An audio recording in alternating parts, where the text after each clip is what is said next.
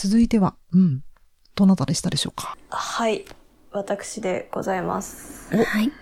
あ お？なんだろう？ー、何回、何回か叫んじゃったからな。えー、闇の力を秘めし鍵を、ですよ。うん皆さん、はい。カードキャプターさくらお来ましたね。です。来ましたね。いや、もう、ご存知のって感じの。ご存知のみんな大好き、大人のお友達が多いカードキャプターさくらですけど。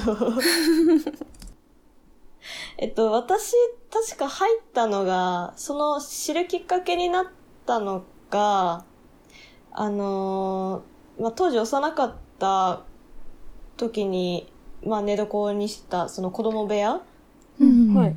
に、なんか本棚結構あって、で、その中の一つにあった気がするんですね。あの、ピンク色した想定のジャケットの。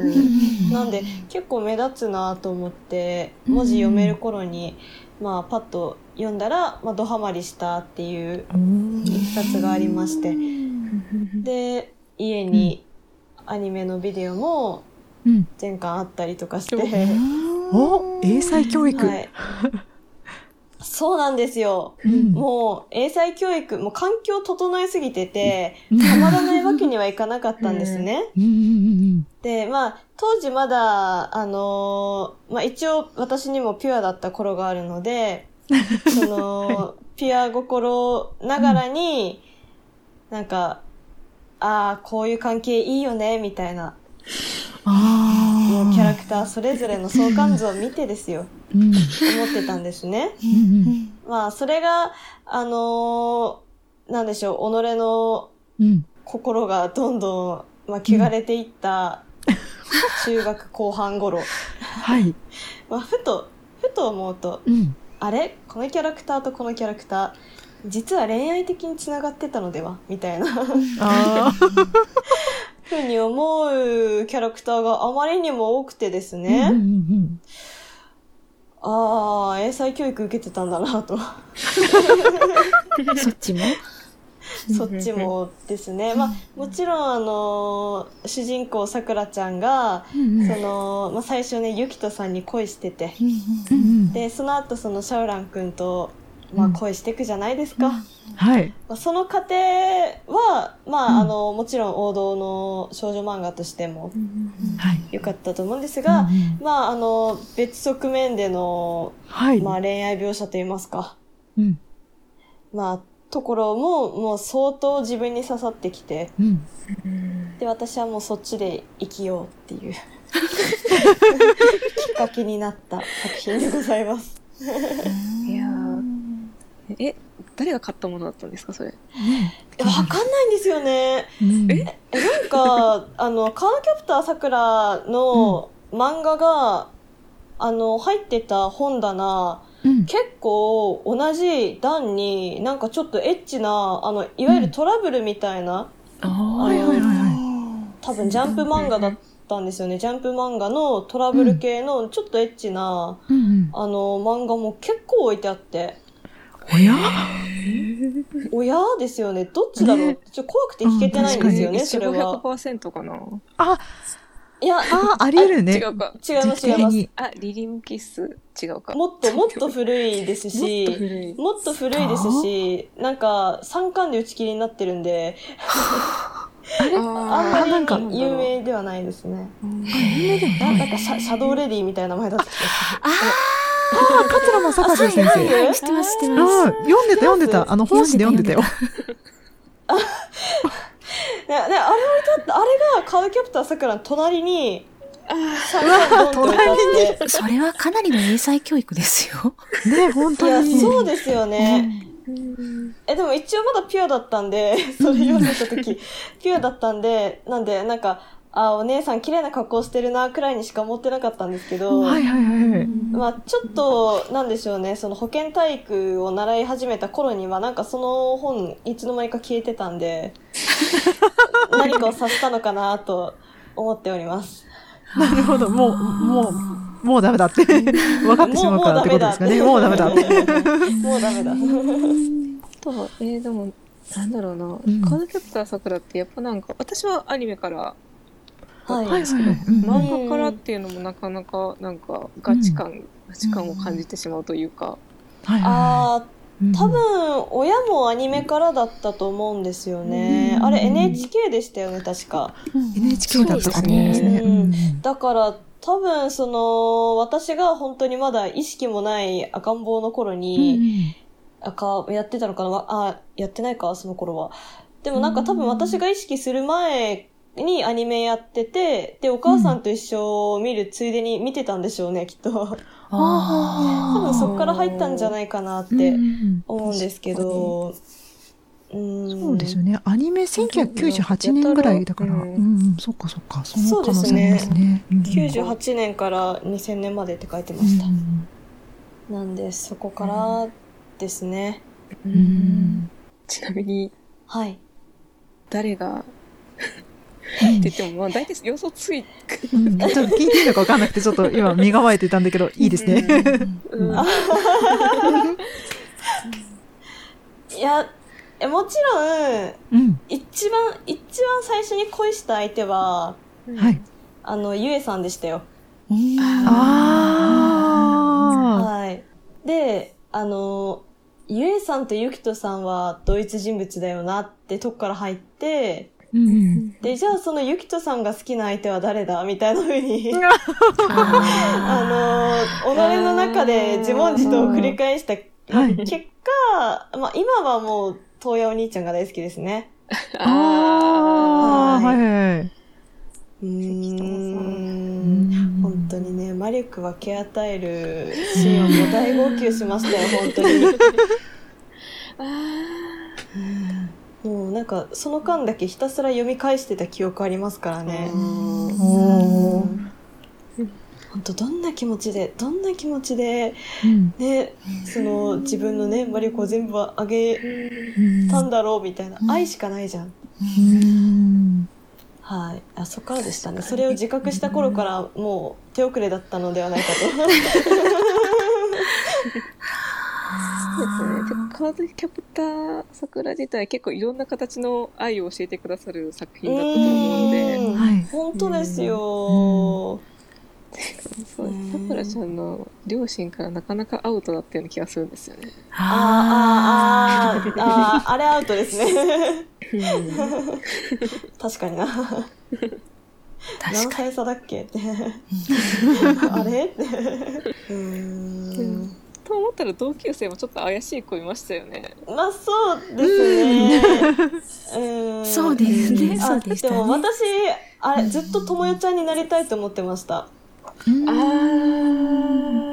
ああ助けたかったですね。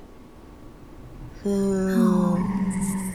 でもアニメと確か漫画って結構違う？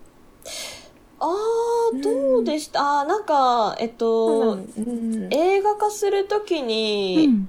まあちょっと漫画に脚色したみたいな感じだった気がしますね。へだからその前後でちょっと違ってるのかなって、ああうん。のテレビアニメ版は。ななんかアニメの方、はい。えでもカードの枚数とキャラはい、あクターが、あー、うんうん。うん、そうですね。うんな、なんかシャオラン君のことが好きで、うんその本場からやってきた子あたりでなんかちょっと違ってた気がするんですが。そうですね、メイリンちゃんが、うんメイリンちゃんがいて。あ、いないですよね。いない、いないですよ。うん。うん、いないです。だったまなあ、脚本自体は全部書かれてますもんね。ね、クランプの大川さんクラでンプさんが。すね。うん大川先生ですもんね。うんうん。なんで本当うにん神アニメですよ。そうですね。もう、補給の名作ですよね、うんカードキャプター桜も。本当に。もう私、この収録終わったら、プラチナ聞きますわ。あ聞きますわ。ー、続けたいな叶えたいなそうです、そうです、そうです、そうです。信じる。それだけで。それだけで。聞こう。あー超えられないものないですからね。あ、そう。あ、ちなみに、あの、ちょっと私はまだ見てないんですけど、はいクリアカード編は見ましたか？あ、あ、あれ、あれ、ちょっと心苦しくなりすぎるんで見てないです。うんああれ、ーい、や、あの、あれ、実は他のクランプ作品とも繋がってる説あって。ちょっと今どういう展開になってるのかわかんないんですが、相当苦しい展開になる予感がしてやまないので、ちょっと怖くて見れてないんですよね。うん。いや、私は以上でした。はい。はあすごい懐かしいなと思って聞きながら思い出してました、今すごい。じゃあ次は、あれですね、私でしたかね。はい。そう、私のフェチはね、黄色って言ってたじゃないですか。そうなんですよ。これからですね、私の登竜門となった作品に、黄色とオレンジのキャラクターが出てくるんですね。で、何がね、私のここにグッときたかと言いますと、私もね、幼女の時にですね、えー思わぬところからですね、目覚めてしまいまして、その作品と言いますのが、NHK で放送されていた、当時でね、放送されたあの作品でございます。ご存知の方いらっしゃるかしら。セサミストリートです。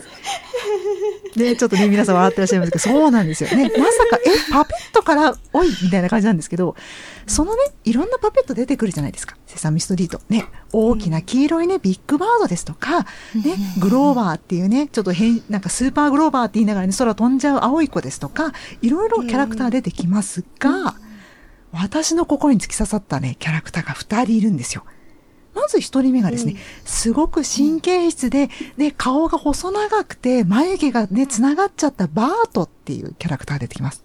と、もう1人、うんなんか、カレーパンマンからみたいな、ね、横に、その、なんて言うんだろうな、ひし形を横にしたような顔をしてて、オレンジ色っぽい、ね、で、頭が、髪の毛ボサボサっとしてる、アーニーってキャラクターやってくるんですね。で、この二人になんで目覚めてしまったかっていうと、毎回、毎週毎週ね、我が家はなぜかセサミストリート見せてくれるんですよ、親が。で、見てたんですけど、うんいつもバートとアーニーが出てくるときって大体ですね、二人が住んでる部屋から始まったりするんですよ。で、なんかこの二人仲が良くて一緒に暮らしてるんだって子供の頃思ったんですね。で、うんまずこの二人の性格なんですが、黄色い、ね、あの、バートの方。バート君はすごく神経質で、いつも、まあ、アーニーに振り回されて、いつもなんかちょっとね、うーんとか言ってたりするんですよ。いつも困ってたりするんですね。アーニーの、その、あの、お風呂の中でですね、アヒルを持って、ラバーダッキーってアヒルを持ってですね、いつもラバーダッキーの歌を歌ったりとか、まあ、いろんなことをやれ、やらかして、アーニーがやらかして、一緒に住んでいるバートを振り回してたりするんですけど、子供ながらに不思議だったんですよ。何が不思議だったかっていうと、いつもアーニーが何かしでかすたんびにバートはいつも、あーとか言ってるのに、ずっといるんですよ。毎週毎週、ほぼ毎週出てきて、私は当時見てた頃は、なんでこの二人はいつもバートは、うーって言いながら、アーニーのそばから離れないんだろう。なんでなんだろう。この二人は何なんだろうと思って、幼女ながらね、なんか、なんだこれって思って、クエスチョンマークだったんですよ。で、なんか、え、この関係性尊くない？って、ね、今ね、子供だったから尊いなんてことはわからないんだけど、なんかいいな。この二人の関係性最高だな。私の理想はバートみたいな人と結婚することってなって、なったんですよね。なんかこのずっとお互いいいところも悪いところもあるんですよ。バートもすごい神経質で、そのなかなか前に進めなかったりですとか、その冒険ができなかったりですとか、結構神経質なあまり、彼自身がやりたいことできなかったりするんですけど、そんな時アーニーがちょっと肩をね、あの、押してあげるようなシーンとかも出てきたりするんですたまにね、出てきたりして、だから、お互いのダメなところをですね、ダメなところって言えばいいのかな？なんかちょっと欠けてるところをうまく補完し合っていて、あの、お互い多分好きっていう感情もあるんだけど、多分、この、この人のこと、例えば、バートから見るとアーニーのすごく好きなところと多分ちょっと苦手だなって思うところ多分あると思うんですよ、見てるとね。なんだけど、それよりも好きだっていう感情が大きいからこそ一緒にいるんでしょ、バートみたいなことに気づき、この二人の関係性は最高だと思う気づいてから私は常にバートとアーニーが出てくるところまでかぶりつきで見てしまって、なんかこの二人最高、なんかこの二人最高ってなってから、もうずーっと、この関係性がベースとなってですね、その後もずっとですね、来てしまっているんですよ。で、ただね、皆さん聞いて。この二人の関係性ね、なんだかおかしいわと思ってるのはね、私だけじゃなかったの。え、こんな記事がございます。え、BBC の記事があったりするんですけど、え、公式で、セサミストリート公式がですね、バートとアーニーは親友です。え、ゲイの関係ではありませんという公式見解を発表するほど、すごくね、いろんな人たちが見ながら、この二人はきっと恋愛関係に違いないと思ってた人がいたっていう作品でもあるんですね。ねその、たびたびね、議論と憶測の対象となってたんですよ。この二人はゲイなのではないかって、なぜね、その、あの時代がどんどんどんどんね、あの、進んで、現代に近づくにつれて、えーもうね、カミングアウトしてもいいんじゃないかっていうこともあるので、ななぜなんだろうっていうような議論がさらにですね、こう、湧き上がってきて、そんな時にセサミストリートで、いや、この二人は友情だから違うんですよっていうふうに言ってました。ね。そうそうそう。ただ、あの、まあ、二人はカップルとしてある意味ですね、カップルとして、まあ、書いていたりもするというふうな見解をしてる人も中にはいるんですよ。あの、ちゃんと作ってる人でね、中にもいるので、公式としては、えーそういうじゃなくて親友だよというふうに言ってるんですけれども、でも、あとは我々次第という感じかなと思いながら私はですね、いつもかぶりつきで未だに、えー見ています。そうなんですよなんか、え、一緒のベッドで寝てませんでしたっけ？えっとね、一応、なんか一緒。一応ね、一緒のベッドの時もあればね、分かれてる時もあった。確かね、ああのシングルベッドの結構近いところで分かれてて、で、確かね、バーとか眠れなくて、羊を数えるような回があったよ。うな気がするんですよ。そうそうそうそう覚えてる。あ覚えてる？うん、そうそうそうそう。うん覚えてるって記憶にいる？いる？そうそうそうそうそう。で、あの、アー。ニーがね、その羊を数えてあげて、バートを寝かせるみたいなのがあったりとかしたので、まあ非常にね、密接なキャラクターなんです。だって、ね、アーニーが、ラバーダッキーというアヒルさんをね、持ってお風呂に入って泡だらけのところで歌ってる時に、バートがたまにひょっこり現れたりですとか、もう、すなんかドキドキしてしまい、なんかこの関係性いいなって思ってしまい、私のですね、もう明確なる登竜門ですね。以上、セサミストリートで目覚めちゃったミカでした。次の方、サンディアさん、どうぞ。え、え、え、どう？どう？なんか他にある他にあるえ、もういいのうん、もう大丈夫だよ。私だらだら喋ってしまって。いやいやいやいやちょっとこんな道いやいやいやいやいやいやいや、もうね、こんな感じですよ。いや、だって、その後ね、バートとアーニーの大冒険っていう、なんか CG アニメまでで出てしまっているんですよ。そう。しかもね、補足を、なんかうん、うん補足をしますと、うん必ず、バートとアーニーって別々に出ないんですね。ほぼワンセットで出てくるんですよ。だからよりなんか、そうドキドキしちゃってうん匂わせが過ぎたんですね。そうそうそうそうそう。あうーん。そう、ドキドキしながら見ていました。うん。うんへえ。セサミストリートすごいうん。深いですよね。うん。そう。さ、ね、作品としてもすごくセサミストリートって今ね、深いとお話ありましたけど、えーすごくいいあの番組でして、あの、私がちょうど見れてる時期じゃなくて、私の親がちょっと見れたのか、もうそのところ、日本で配信されてたかわかんないんですけど、放送されてたかわかんないんですけど、えっ、と、実際に出てきた、えー人間のキャラクターの方が亡くなられてしまったら、その方の、が本当に亡くなったっていうことを子供たちに伝えるというか、パペットたちに説明するような、ことを放送していたりですとか、かなりですね、あの、チャレンうんジ精神のある番組でした。あと、本当に昔にしてはですね、当時にしては本当に、えー人種の多様性がすごく考えられていて、で、黒人の方もいらっしゃれば、白人の方もいらっしゃって、ヒスパニックの方もいらっしゃって、というような、あの、アジア系の方ももちろん、あの、あと、少しね、後年経ってからですけど、出ていらっしゃったりですとか、本当にね、私はその番組を見てたから本当にね、えー多様性っていうのを学んだんですよね、そこでね。いろんな人種の人がいらっしゃるんだっていうのを、それで幼少期に学んだので、なので、こう、ね、こうなんか、例えばね、いその、来日、なんでしょうね、日本に遊びに来られた旅行とかで来られた海外の方とか見ても、すごく、なんだろうな、なんだろう、うーん私の母親がですね、当時、えーアメリカに行った時とかは、あの、日本人を見たことがない人がいたらしいんですね、結構。なので、すごいびっくりされて、あの、ご年配の方に悲鳴を上げられたらそうなんですよ。フロリダに行ったらしいんですけど、1900、もうちょっと何十年代ですね。ちょっとい年齢隠してるからなんですけど、当時、あの、セサミストリート放送されてるぐらいの時に行ったら、フロリダですごい、ご年配の方がキャーって言ったっていうのを母親から聞いてですね、そのぐらい、えーまあ、人種あんまりどんな人がいるかっていうの知らない時代にこんなにいろんな人がいるんだよっていうのを、まあ、テレビで、ね、特にお子さんたちが見る番組じゃないですか。で、こう、ね、えー、学ばせてあげれますし、ね、キャラクターが亡くなったら、この方は亡くなってしまったんで、亡くなってしまうともう会えないんだけれども、みたいな説明もちゃんとパペットたちにですね、えー、人間のキャラクターの人といいますか、役者さんがお話をしてですね、見てる子供たちもやっぱりね、身近な人が亡くなることってあるわけじゃないですか。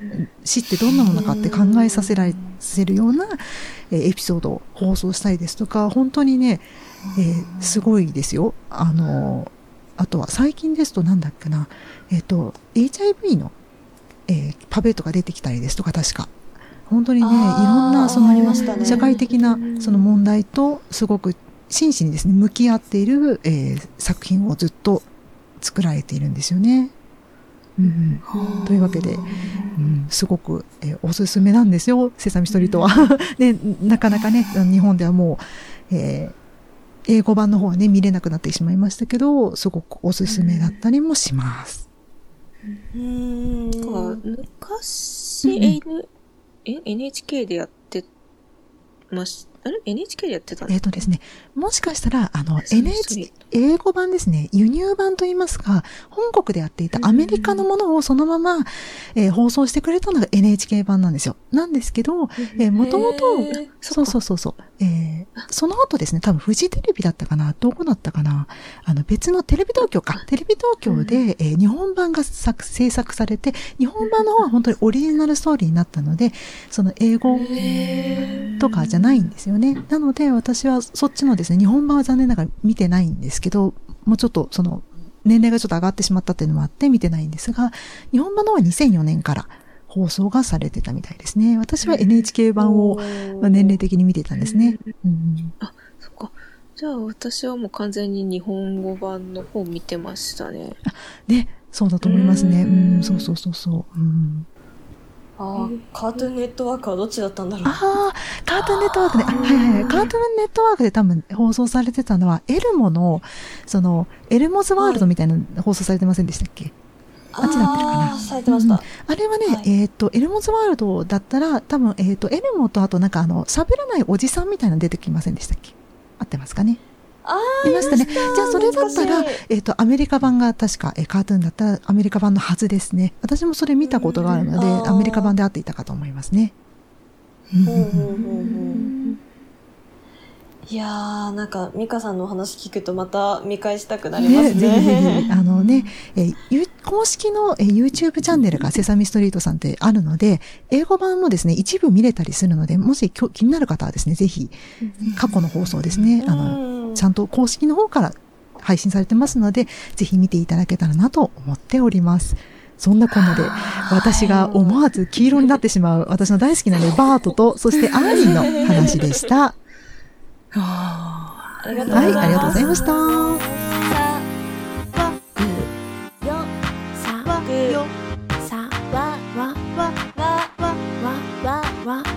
騒ぎますけど何か